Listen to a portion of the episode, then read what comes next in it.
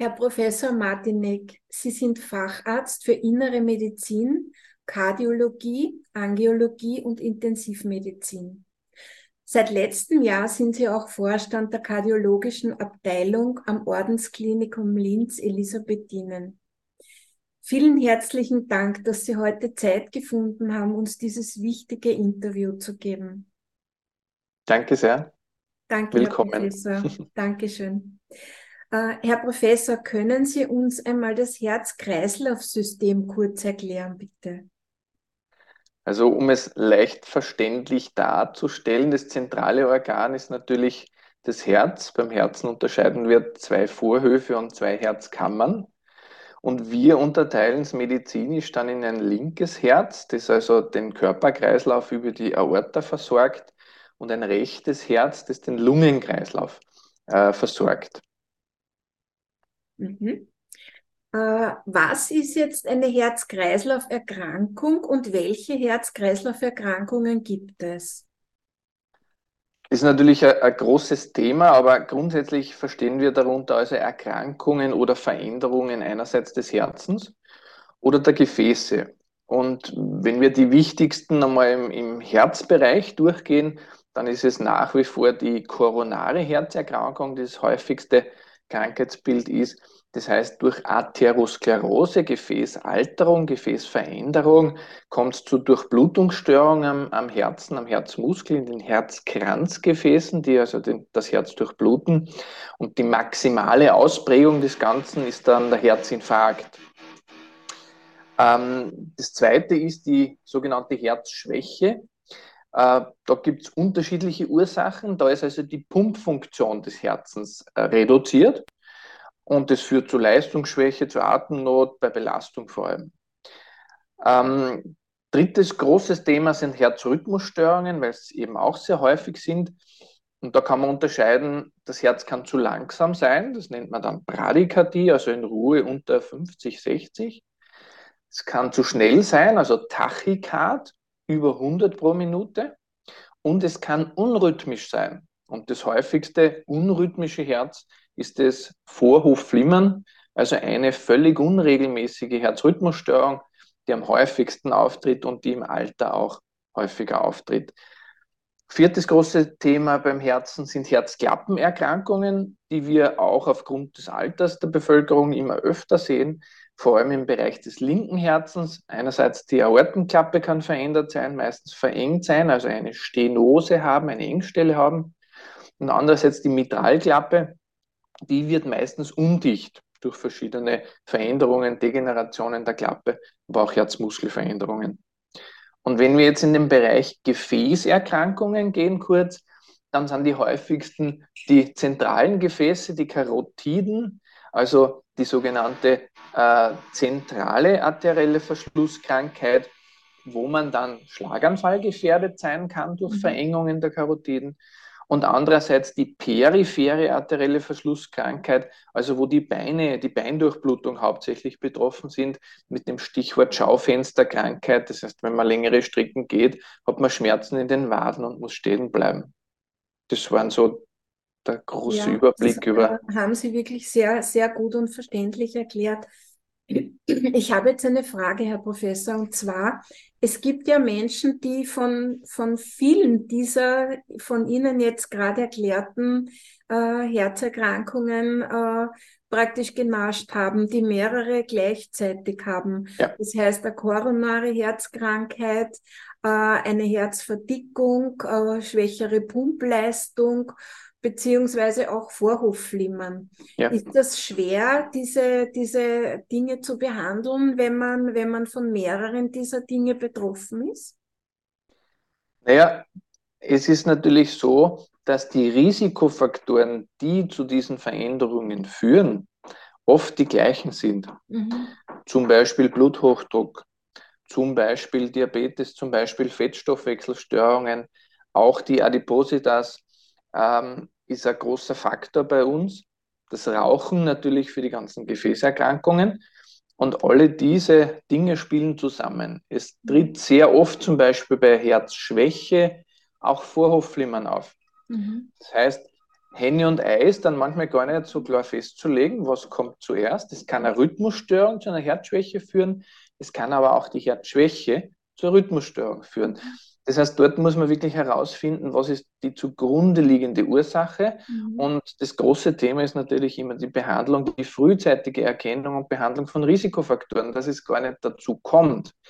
Denn wir sind natürlich äh, gerade in der Krankenhausmedizin sehr dadurch getrieben, dass wir ja schon die Endstadien unter Anführungszeichen behandeln. Mhm. Und es wäre natürlich viel sinnvoller und ich glaube, bei so einer Plattform wie bei Ihnen muss man das schon ansprechen. Die Vorsorge wäre ja viel ja. sinnvoller und auch viel, viel wirksamer, wenn man frühzeitig erkennt, dass man Bluthochdruck hat, dann kann man das behandeln. Wenn man frühzeitig weiß, dass man hohe Blutfette hat, kann man das behandeln. Rauchen ist natürlich ein Thema, das funktioniert nur da oben. Das muss jeder für sich selbst entscheiden, ob er dieses Risiko eingeht. Aber es wird kein Raucher glauben, dass das gesund sein kann. Mhm. Ähm, das heißt, man soll es frühzeitig erkennen, damit es gar nicht in diese Problematiken kommt. Mhm. Mhm. Das heißt, Sie haben jetzt eigentlich schon sehr viel meiner nächsten Frage, woran erkennt man eine Herz-Kreislauf-Erkrankung, äh, äh, angesprochen. Äh, jetzt gibt es Leute, die einfach gar nicht wissen, dass sie einen hohen Blutdruck haben. Gibt zum Beispiel, ja, gibt es Anzeichen, wo man sagt, aha, da muss ich hellhörig werden, da stimmt irgendwas nicht mit mir? Ja, also wenn man so die häufigsten Dinge durchgeht, woran erkennen wir Herz-Kreislauf-Erkrankungen, wenn wir eben die koronare Herzerkrankung einmal haben, ähm, dann ist das typische Symptom die Angina pectoris, die Enge der Brust, vor mhm. allem bei Belastung. Das heißt, wenn Sie sich anstrengen und plötzlich kommt ein Druck, ein Brennen in der Brust, das kann ausstrahlen in die Arme, links, rechts, zwischen die Schulterblätter in den Rücken, kann aber auch ins Kiefer rauf ausstrahlen oder in den Oberbauch. Und dann gehen Sie wieder zur Ruhe oder bleiben stehen und dann ist es weg dann ist es so ein Alarmsymptom, dass irgendwo eine Herzkranzarterie ver verengt ist. In der Akutausprägung habe ich zuerst schon mal gesagt, im Herzinfarkt gehen diese Gefäße akut zu. Mhm. Und diese Beschwerden, diese schwere Angina pectoris, also wie wenn Ihnen wer auf der Brust drauf sitzen würde, geht nicht mehr weg. Mhm dann ist es ein Alarmzeichen, dann muss man sofort auch den Rettungsdienst verständigen, da, da muss man ins Krankenhaus, wenn das nicht mehr alleine weggeht. Ansonsten, wenn man diese Frühzeichen hat, das heißt, es geht wieder weg, dann gehört man auch zum Arzt, weil es gehört mhm. frühzeitig abgeklärt. Bei der Herzschwäche ist das Hauptsymptom eigentlich die Atemnot bei Belastung. Das mhm. heißt, wenn ich die Stiege raufgehe, kann es plötzlich nicht mehr das Schnaufen, wie der Österreicher sagt.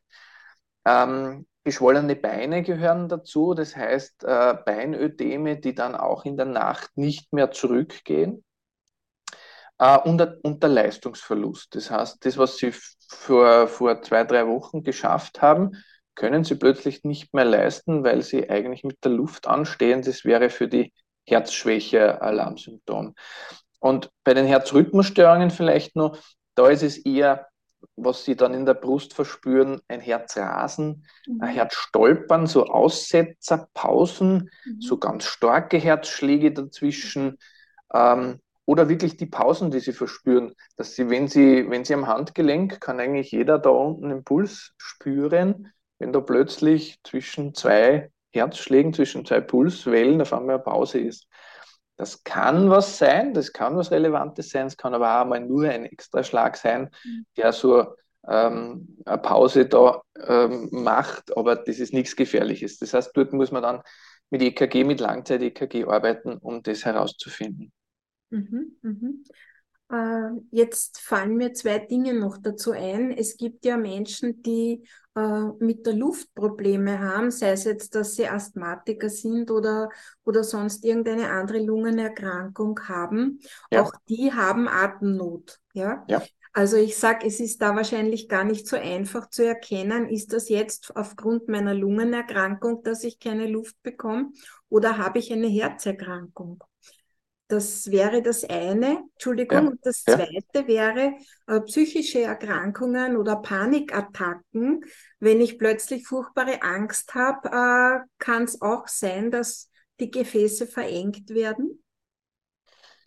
Also gehen wir mal zum ersten, ja. äh, das, das Thema Atemnot. Das kann mhm. natürlich verschiedene Ursachen haben. Das kann Herzursachen haben, das kann Lungenursachen haben, das kann sogar auch den Bewegungsapparat mit Fehlatmung mhm. äh, betreffen. Das kann auch Richtung Schlafapnoe geben in der Nacht, wenn Leute Atemaussetzer haben.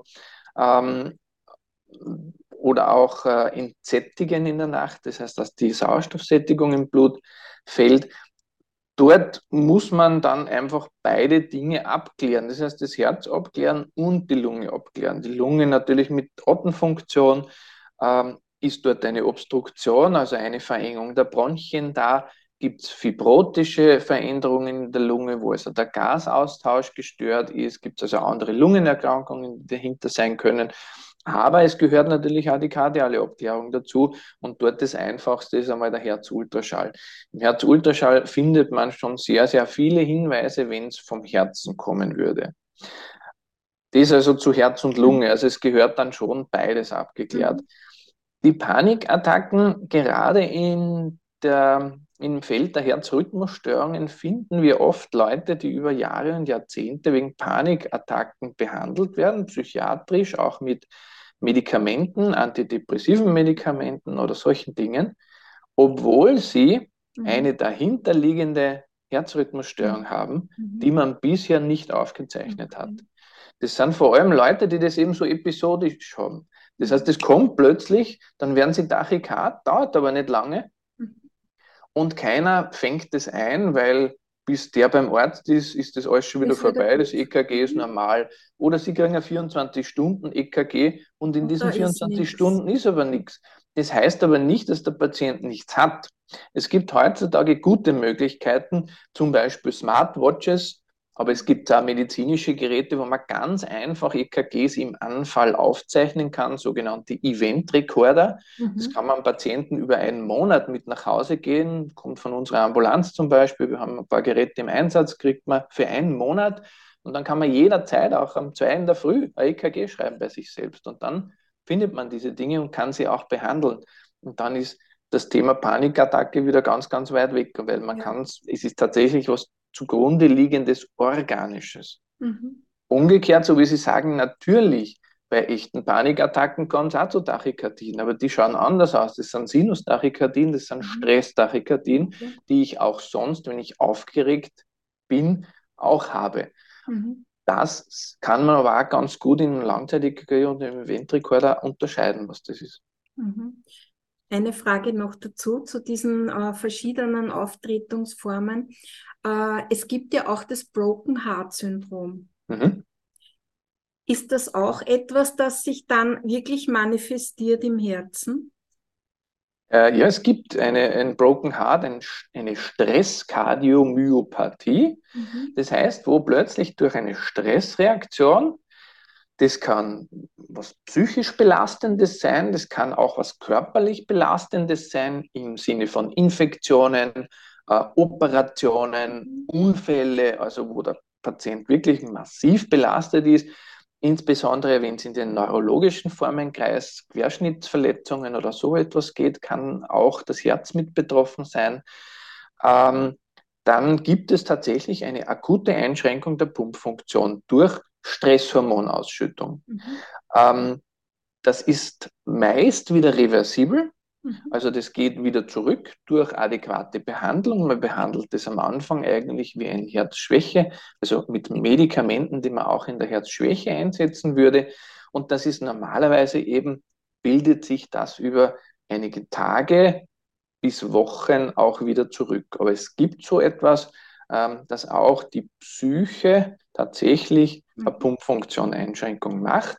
Mhm. Hauptsächlich betroffen sind hier ältere Frauen, wenn sie hormonell sozusagen mhm. nicht mehr den Schutz genießen, den sie mhm. sonst haben vor, vor allem, mhm. genau, genau, vor koronarer Herzerkrankung. Mhm.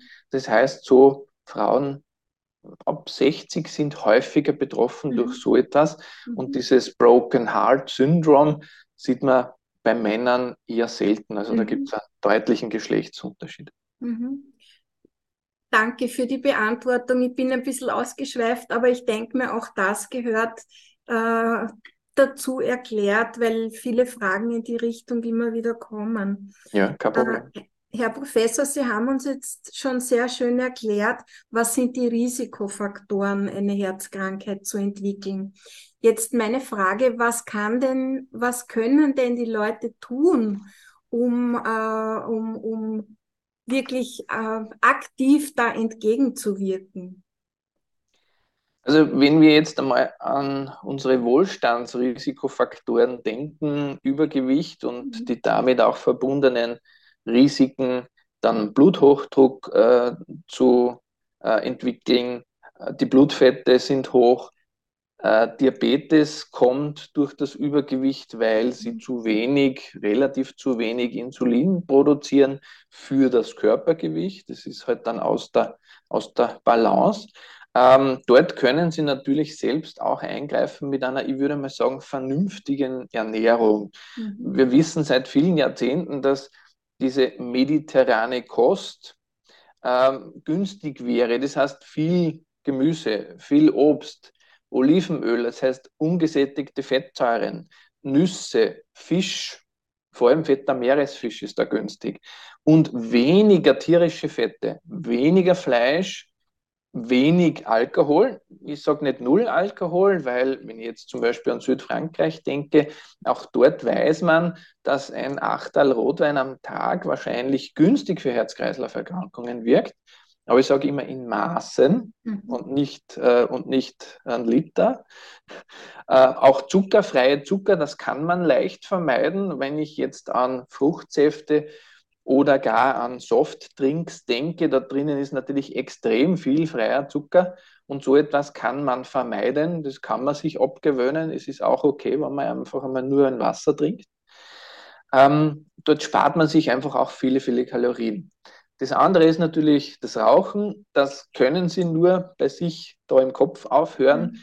Rauchen macht relativ wenig körperliche Abhängigkeit. Vielleicht ganz am Anfang, wenn Sie aufhören, dass Sie ein bisschen unruhig sind. Aber diese der körperliche Entzug bei Nikotin ist sehr, sehr kurz. Und wenn, kann man sich drüber helfen mit einem Nikotinpflaster oder einem Nikotinkaugummi oder solchen Dingen. Das kann man nur aufhören, wenn man es selbst aufhören will. Es gibt keine Tablette oder irgendetwas, die das für Sie macht. Das müssen Sie selber machen. Zum Thema Gewicht gehört sicher auch noch die Bewegung dazu. Mhm.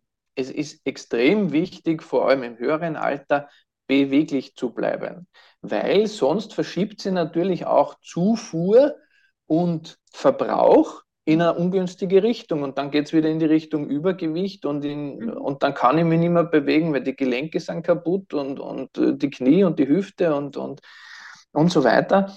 Das heißt, ich muss beweglich bleiben. Das ist ganz, ganz wichtig, auch für Herz-Kreislauf-Erkrankungen. Nicht nur, weil es auch was bringt für den Blutdruck zum Beispiel. Wenn Sie dreimal in der Woche mindestens 30 Minuten etwas Anstrengendes tun, ich sage immer, zumindest auf einen Puls von 100, bei den Jüngeren eher 120 mhm. kommen. Ganz egal, was sie tun, ob sie Radfahren, ob sie walken, ob sie schwimmen gehen. Äh, dreimal eine halbe Stunde pro Woche sollten Sie irgendetwas tun, was Sie in Bewegung hält. Das ist mhm. für das Herz-Kreislauf-System was Essentielles, aber auch wirklich dann, wenn man älter wird, ist das auch für andere Erkrankungen des Stützapparates ganz was Wesentliches, dass man beweglich bleibt. Und das Dritte ist, haben wir schon heute darüber gesprochen, man sollte die Risikofaktoren kennen. Stichwort Vorsorge, das muss jetzt nicht unbedingt sogar eine Vorsorgeuntersuchung gleich immer sein, aber Sie sollten, weil Blutdruck können Sie selbst messen zu Hause. Der sollte unter 135 zu 85 liegen. Den Puls können Sie selber tasten, entweder am Handgelenk da oder auf der Karotis. Der sollte in Ruhe zwischen 60 und 80 liegen. Und der plötzlich 110 die ganze Zeit dahin läuft oder völlig unregelmäßig ist, das ist ein Alarmsymptom, zum Hausarzt zu gehen, um ein EKG zu schreiben. Und Laborwerte gehören auch natürlich dazu. Das heißt, Stichwort Vorsorgeuntersuchung würde man natürlich vor allem Blutzucker und Blutfette anschauen. Mhm ist eine ganz einfache Untersuchung und man kann frühzeitig was dagegen unternehmen. Oft sind diese Risikofaktoren, gerade wenn ich ans LDL, Cholesterin denke, mhm. ja auch genetisch festgelegt. Das heißt, sie kommen dem Ganzen nicht aus. selbst wenn sie sich völlig vegetarisch ernähren würden oder vegan sogar ernähren würden, also tierische Fette völlig vermeiden, äh, können sie hier ein Risikoprofil, das genetisch festgelegt ist, nicht wirklich verändern. Ähm, die Ernährung macht etwa 20 Prozent von den Blutfetten aus. Bei den Triglyceriden ist es mehr als beim Cholesterin. Ähm, da können sie schon was tun. Aber wenn es ihre Veranlagung ist, dass das extrem hoch ist, dann muss man auch medikamentös frühzeitig eingreifen. Herr Professor, ist von Ihrer Seite irgendetwas noch, was wir nicht angesprochen haben, was wichtig wäre für den Überblick, den wir heute äh, bekommen haben? Na, ich glaube, wir, wir haben eh ziemlich alles äh, drinnen gehabt. Ich glaube, in der Vorsorge, wie gesagt, haben wir in Österreich noch viel Platz, dass wir auch in niedrigeren Alter, das heißt schon unter 50, zumindest einmal auch eine Vorsorge machen. Da denken viele Leute nicht dran, aber es ist auch für einen 30-Jährigen wichtig, zum Beispiel seine Blutfette zu kennen oder seinen Blutzucker zu kennen, insbesondere wenn er weiß, dass in seiner Familie oder in ihrer Familie Herz-Kreislauf-Erkrankungen mhm. relativ frühzeitig auftreten oder Diabetes oder Fettstoffwechselstörungen, dann muss man dort früh einsetzen, um das gut zu behandeln und lange keine Folgeerkrankungen zu haben. Das heißt, Prävention wäre sehr wichtig, auch früh. Ja, ja. Herr Professor, dann sage ich wirklich vielen herzlichen Dank für dieses, diesen wunderbaren Einblick in die Herz-Kreislauf-Erkrankungen. Und ich hoffe, wir können die eine oder andere Herzerkrankung im Detail noch einmal besprechen bei einem ja. weiteren Interview. Vielen Sehr herzlichen gerne. Dank, einen schönen Danke. Tag noch. Danke für die Einladung. Dankeschön. Wiedersehen. Wiedersehen.